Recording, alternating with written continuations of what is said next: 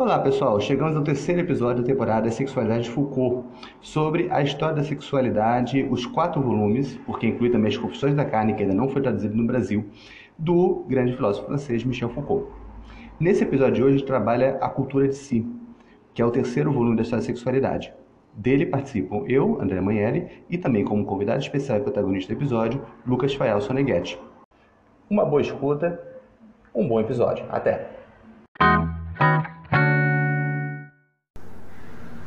Olá pessoal, vamos continuar então o episódio sobre a sexualidade de Foucault. Esse é o terceiro episódio dessa temporada, a sexualidade de Foucault, com a minha participação, André Maelli, e com a participação também do Lucas Fayal Soneghetti. Olá Lucas, tudo bem? Tudo bom. Vamos primeiro só dar recapitulada rápida para o pessoal se situar onde que nós estamos na, na conversa. A gente teve um primeiro episódio tratando a vontade de saber, que foi o primeiro livro dos quatro sobre história da sexualidade. A gente percorreu então um pouco a formação da sexualidade moderna entre os séculos 17 até o 19. Depois a gente foi para o segundo volume da história da sexualidade, que é o regime dos prazeres ou uso dos prazeres, onde a gente percorreu um pouquinho os séculos 5 a.C. até o século 2 a.C., ou seja, o período lá da filosofia grega, é, nesse movimento tentando mudando mostramos um pouquinho qual foi a problemática em que foi que mudou e o que continuou a problemática do Foucault entre o primeiro volume que tratava mais da modernidade e o segundo volume que tratava mais da antiguidade. Pois bem agora a gente está no terceiro volume que é o cuidar de si. Neste volume a gente já mudou do contexto das cidades gregas para o contexto do império do império romano. Lucas para a gente começar então a, a bater uma bola fala um pouquinho sobre as mudanças que ocorrem é, no tocante a um objeto que é a emergência de um sujeito da sexualidade, a problemática de uma genealogia é, do sujeito de desejo, entre a passagem do mundo dos gregos para o mundo dos romanos? É bom, o que a gente está falando aqui no cuidado de si, é, em relação ao uso dos prazeres, ao volume é, anterior, é, a gente ainda está né, no, no, meio da, da, filosofia grega antiga, mas a gente já está também é, é, fazendo uma transição para a igreja cristã primitiva. E também estamos saindo do mundo das cidades-estado gregas e entrando no mundo né, do, do grande império romano. Isso. O que isso significa em termos de problemática? Significa, é, nos termos, assim, digamos, da, da, dos regimes de saber, né, dos jogos de verdade, a gente está falando de algumas mudanças sutis, mas fundamentais é, na maneira em que o sujeito e as práticas do sujeito, as práticas de si, é, vão ser organizadas né, em relação a certos jogos de verdade e em relação a certos regimes de poder. É, essas mudanças a gente vai poder observar elas, por exemplo, nos três grandes regimes né, da, da, filosofia, da filosofia grega do sujeito que o, Foucault destaca né, no volume 2. É, se vocês lembrarem, a gente falou da dietética, a gente falou da econômica e da erótica. A gente pegou um por esses três pontos. Né? Se quem não escutou ainda, é só escutar o episódio anterior, pessoal. É, cada um deles né, tratando de um tipo, um conjunto específico de práticas de si. É, a gente vai começar a perceber uns deslocamentos né, nos séculos 1 e 2. Algo que tem muito a ver, de fato, com a mudança do contexto histórico, porque a gente está falando da emergência de uma igreja cristã que está se estabelecendo como força social é, legítima e predominante. A gente está falando da centralização do poder, é, entre aspas, estatal, porque a gente não está falando de um Estado moderno, ah. mas do poder político, digamos assim, né, é, na figura do Império Romano. A gente está falando de mudanças em regimes de taxação, de impostos, em, na organização do espaço público, é, na maneira que a família estava colocada dentro desses regimes de poder, que é um tema clássico também da, da, da obra do Foucault. Uhum. É, então, é, logicamente. Uma social também bastante, uma complexificação das relações sociais, surgimento de vários papéis, classes, classes sociais, bem diferente do contexto da cidade-estado antiga, né? Exatamente, um, uma forma social complexa é, que tem novos problemas, novas questões, novos regimes de poder, novos jogos de verdade.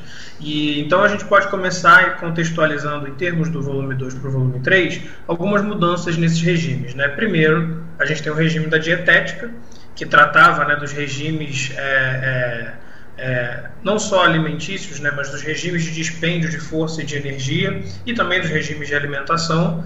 É, e o que o Foucault vai reparar nos séculos 1 e 2 é uma forte continuidade dos temas da dietética, é, mantendo-se os princípios gerais, é, uhum. mas exigindo um ajuste ainda mais estreito e uma atenção é, mais vigilante, uma atenção mais cerrada sobre o corpo.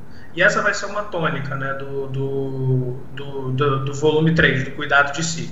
É, o nome, o cuidado de si, não é à toa. Né? Você tem uma sessão nesse livro que vai tratar justamente da emergência, é, da emergência não, mas do, do, da emergência e da intensificação desses modos de atenção, decifração e vigilância do sujeito sobre si mesmo.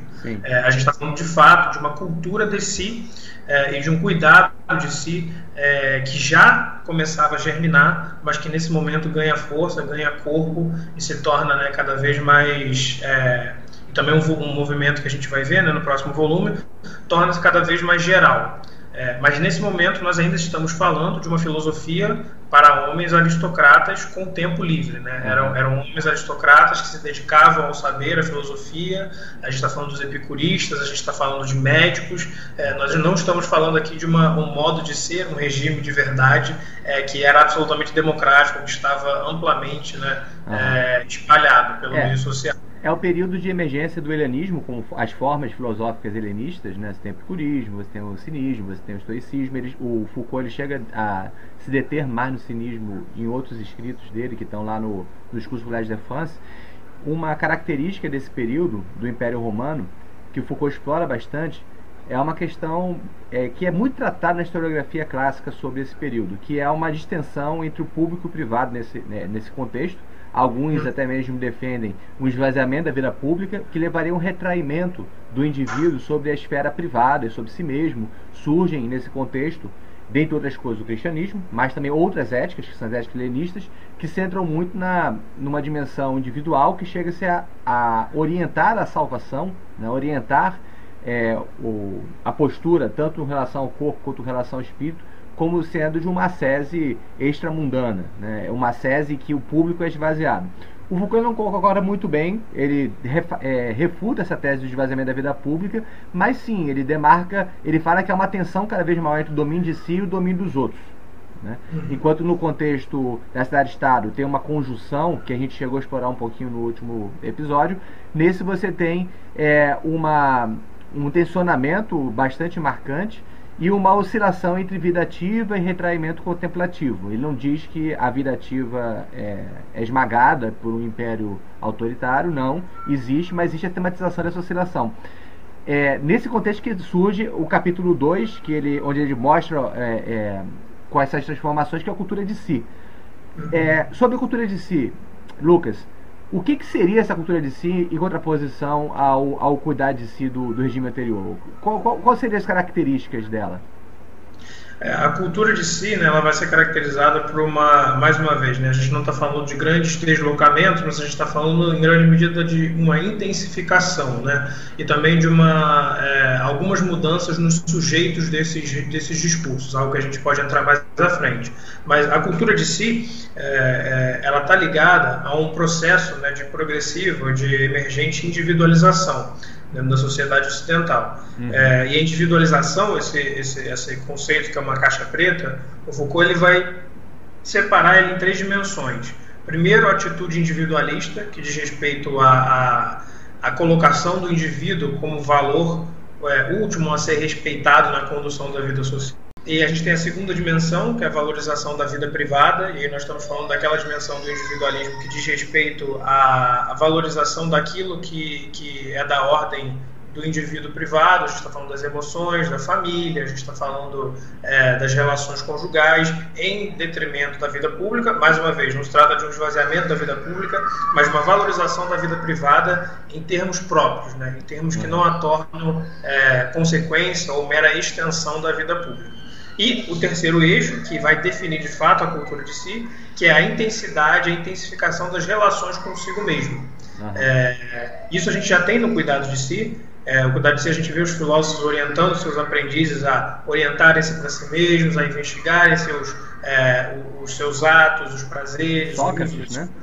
Já está em Sócrates. É, Sócrates já falava disso. Uhum. É, o que a gente vai ver na cultura de si é uma intensificação disso no sentido de, primeiro, é, vincular os males do corpo e os males da alma. É, e isso aí está junto também de uma vinculação das práticas médicas das práticas filosóficas, ou digamos, dos, dos saberes filosóficos. Né? Uhum. A gente tem muitos médicos, como Galeno, por exemplo, que vão estar tá, é, escrevendo nesse momento e atuando nesse registro ambíguo né, entre a medicina e a filosofia é, e a ética. Né? É, e o que esses, essas pessoas estão falando, esses homens estão falando, é que é, o, é, a gente está chegando num ponto aqui em que a gente não olha para essas práticas de si é, como práticas em que o corpo e a alma podem estar de, uma, de alguma maneira separadas. Na verdade, eles se comunicam e eles trocam os seus mal-estares entre si. Né? Uhum. Ou seja, os maus hábitos da alma podem levar a, a, a, misérias do corpo, enquanto as misérias do corpo podem levar a, aos maus hábitos ou às falhas da alma.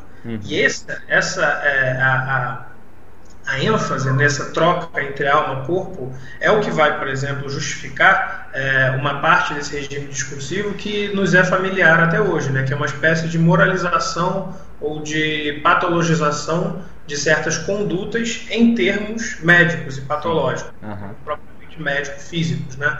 É, o comportamento, é, o, o, que o Foucault, por exemplo, vai falar lá na história, na história da sexualidade, volume 1, né? Da mulher histérica, do homem efeminado, todos esses sujeitos, né? Esses sujeitos são signos desse tipo de patologização do corpo e moralização é, da conduta sexual, que está sempre embrulhada né, nessa, nesse intercâmbio entre mal-estar mal-estar físico ou mau comportamento físico e falhas da alma, né? E, e lacunas da alma, né? Uhum. Então, por isso torna-se cada vez mais importante cultivar a si mesmo, ou seja, olhar para si mesmo, constituir-se enquanto sujeito de seus próprios atos, ou seja, um sujeito que é imputável pelas suas ações, que é responsável pelas suas ações é, e que está é, tá sempre atento aos pequenos efeitos é, é, nocivos que os atos têm na interioridade. Então, a gente cultura, não está falando. Cultura de si é desenvolvimento de uma arte da existência que parte do seguinte lema: ter cuidados consigo mesmo, não é isso?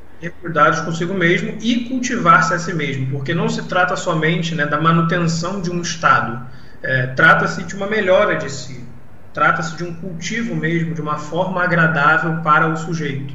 É, e o que a gente está falando aqui é, é, é uma, é, um, é um cuidado da alma, que também é um cuidado do corpo, e também é uma, é uma, uma forma né, de você organizar todo um conjunto de práticas, né? ao mesmo tempo que é um, um, um, um regime de verdade, também é uma é, o que você vai ter nas trocas, por exemplo, das cartas entre os epicuristas, né, é toda uma série de, de elucubrações a respeito de quais são as melhores maneiras de tratar de si mesmo, né? uhum. quais são as melhores maneiras de olhar para si mesmo.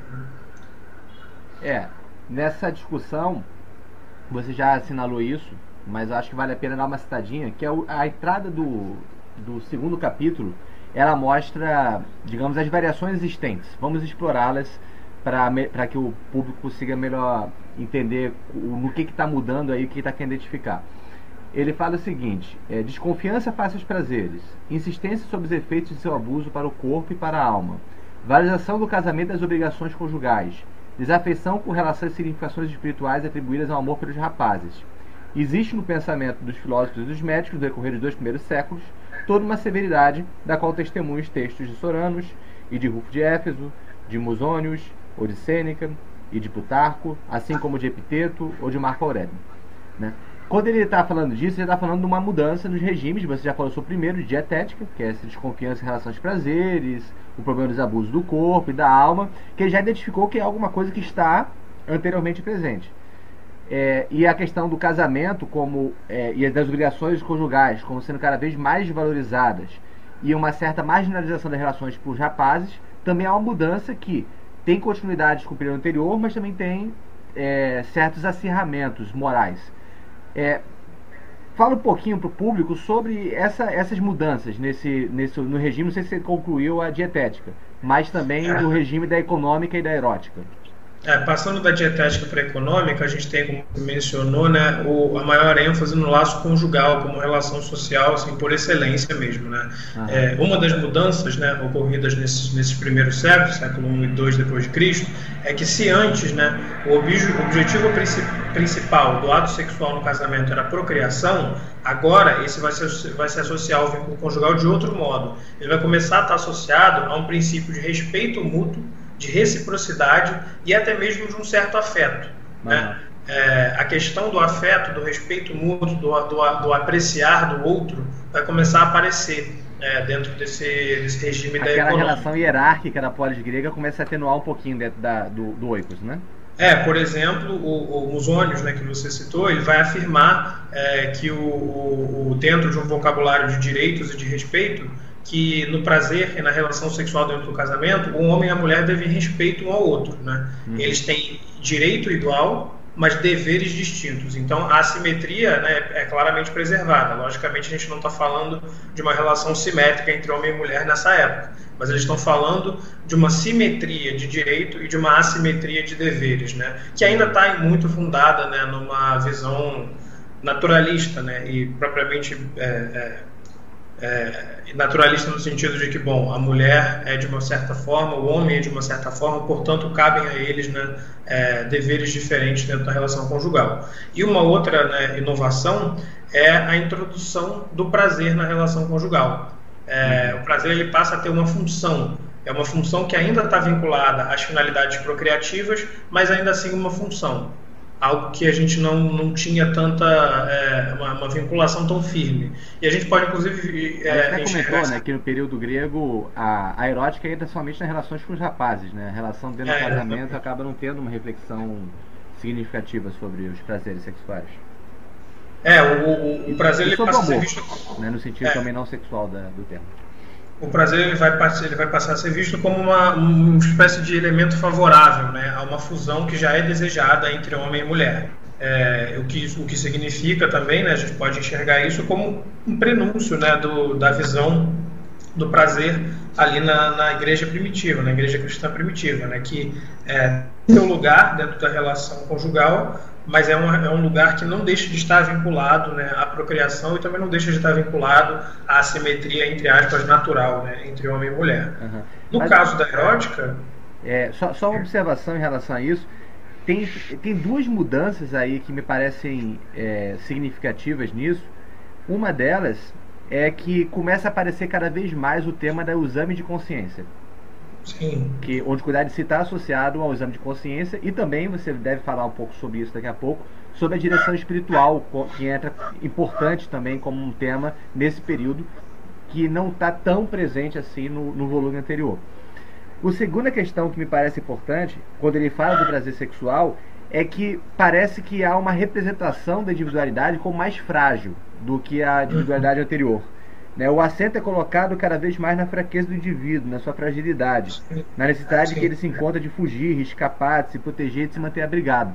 Né? Essa, essa subjetividade nesse período do Império Romano, ela, ela tem, claro, elementos daquela virilidade que existe na representação do mundo greco-romano como um todo, mas é um indivíduo mais frágil e mais relacional, é. talvez. Essa fragilidade também leva uma tematização mais sobre o como cuidar de si envolve construir relações é, com outros, relações sociais. É, a gente está vendo aí os, os princípios também né, de, um, de um entendimento do corpo, que é o entendimento do corpo como uma estrutura frágil é, e, sempre nesse, e sempre necessitada de atenção. Né? O corpo é algo para o qual sempre deve se atentar porque ele está sempre correndo o risco né, de ser acometido por forças invisíveis, né? forças invisíveis como, por exemplo, os próprios prazeres e os próprios desejos. Né? Uhum. É, a gente tem então um último deslocamento na, na, na esfera da erótica, é, em que, como a gente mencionou antes, a relação entre homens e rapazes passa a, a desaparecer ela não, ser, não passa a ser mais um problema tão é, relevante. Isso por uma série de motivos. A gente pode dizer, por exemplo, que isso se deve à mudança no status, né, do, do, do status jurídico da relação entre, entre homens e escravos, ou a relação entre os homens e os rapazes como seus aprendizes. A gente pode falar que isso tem a ver também com a formalização do ensino né, dentro de instituições um pouco mais é, de, de maior escopo e mais. É, é, sólidas, né? Não sei. Aí o Foucault deixa um pouco, é, não deixa muito claro, né? O motivo, uhum. digamos, o mecanismo dessa mudança. Mas o que a gente tem é uma, um desaparecimento dessa preocupação e a gente tem o, o problema da virgindade que antecede o casamento como é, o, o, o, novo lugar né, das reflexões sobre erótica. E por que, que eu digo que é o novo lugar das reflexões sobre erótica? Não porque ele é equivalente à questão das relações com os homens rapazes, mas porque ela trata de um mesmo problema fundamental, que é o acesso do sujeito à verdade através da manutenção da pureza do corpo. Esse núcleo, né, esse nexo aí problemático, ele vai deixar de, de dizer respeito ao status do corpo do rapaz que deveria e que representava de certa forma um acesso a uma verdade superior pela sua pureza, é, isso vai, vai passar para a pureza da virgindade, especialmente da virgindade da mulher antes do casamento. Sim. É, aí a gente tem então o último deslocamento e então de maneira geral para a gente poder retomar o que a gente está falando no cuidado de si é de uma continuidade temática, né? A gente contém os mesmos temas, só que a gente tem uma intensificação é, da preocupação consigo mesmo, no sentido do exame contínuo e da decifração contínua de si mesmo, porque, como você falou, André, a gente está falando de um indivíduo que parece cada vez mais se fragilizar e de um corpo que parece necessitar de mais atenção, de uma atenção é, é, é contínua, de um labor é, é, sempre, sempre presente. Não por acaso é, a, a tá tematização tá... do laço conjugal e dos, e dos vínculos de relativa isonomia, de afetividade, começam a ser preocupações mais acentuadas, né?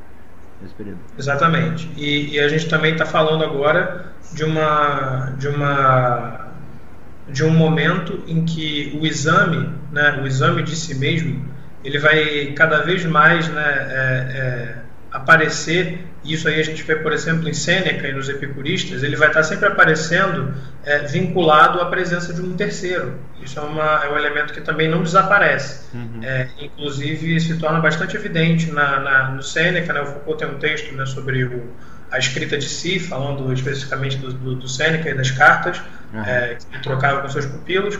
E aí a gente tem né, essa essa questão né, de que o conhecimento e a decifração de si mesmo ele passa pelo olhar do outro, né? pelo olhar desse outro, desse terceiro, dessa espécie de diretor ou de mestre que é capaz de apontar os pontos cegos na subjetividade do pupilo, né?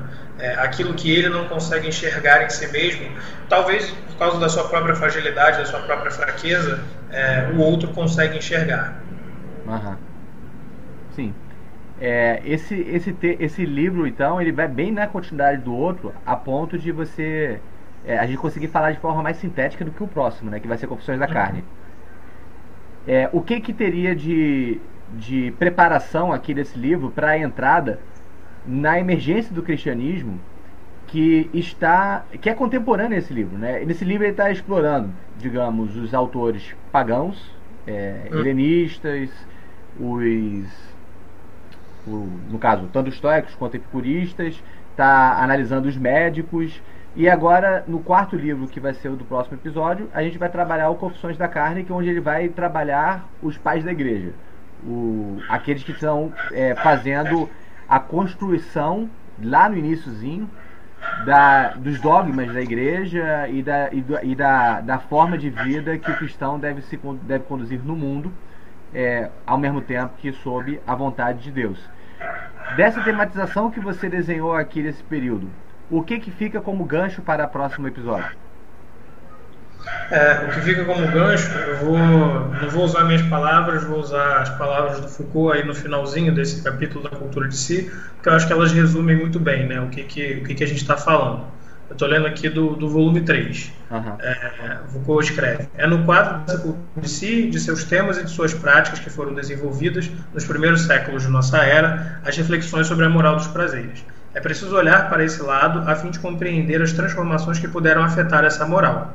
Aquilo que à primeira vista pode ser considerado como severidade mais marcada, austeridade acrescida, exigência mais estrita, não deve ser interpretado, de fato, como um estreitamento das interdições o campo daquilo que podia ser proibido em nada se ampliou e não se procurou organizar sistemas de proibições mais autoritárias e mais eficazes. A mudança concerne muito mais a maneira pela qual o indivíduo deve se constituir enquanto sujeito moral. O desenvolvimento da cultura de si não produziu seu efeito no reforço daquilo que pode barrar o desejo, mas em certas modificações que dizem respeito aos elementos constitutivos da, sub da subjetividade moral. Uhum. Ruptura com a ética tradicional do domínio de si, É claro que não, mas deslocamento, desvio e diferença de acentuação.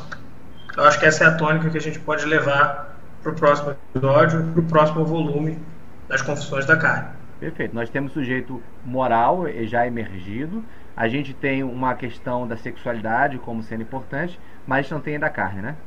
Uhum. Então vamos no próximo episódio as, a carne e as suas confissões. Exatamente. Beleza. Enfrentar os pais da igreja. Enfrentar os pais da igreja. Valeu, abração. Abraço.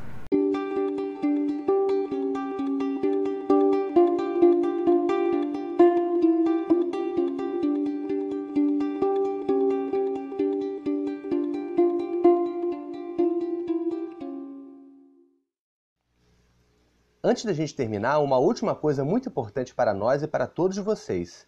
O Ateliê de Humanidades é uma instituição de livre estudo e pesquisa que precisa se financiar para cumprir sua missão. Nós não temos dinheiro do Estado, nem patrão, nem mecenas. Por isso, estamos lançando um regime de apoio do Ateliê de Humanidades na plataforma de crowdfunding Catarse. Se você gostar da ideia, dos valores e da missão do Ateliê, se você gostou desse episódio, da temporada e toda a proposta do República de Ideias, nos apoie e ajude a difundir entre seus amigos, familiares, colegas, conhecidos e vizinhos. Você pode doar qualquer valor, ou então entrar no Clube do Ateliê, contribuindo com apenas R$ 19,90 por mês. Como apoiador do clube, você terá vários benefícios do ateliê e também da nossa rede de empresas apoiadoras, que está em expansão permanente. Para saber mais, acesse nosso site, ateliêdehumanidades.com. Para nos apoiar, vá lá no Catarse e se associe à causa Ateliê de Humanidades. E não se esqueça de nos seguir em todas as nossas redes. Até o próximo episódio. Um abraço.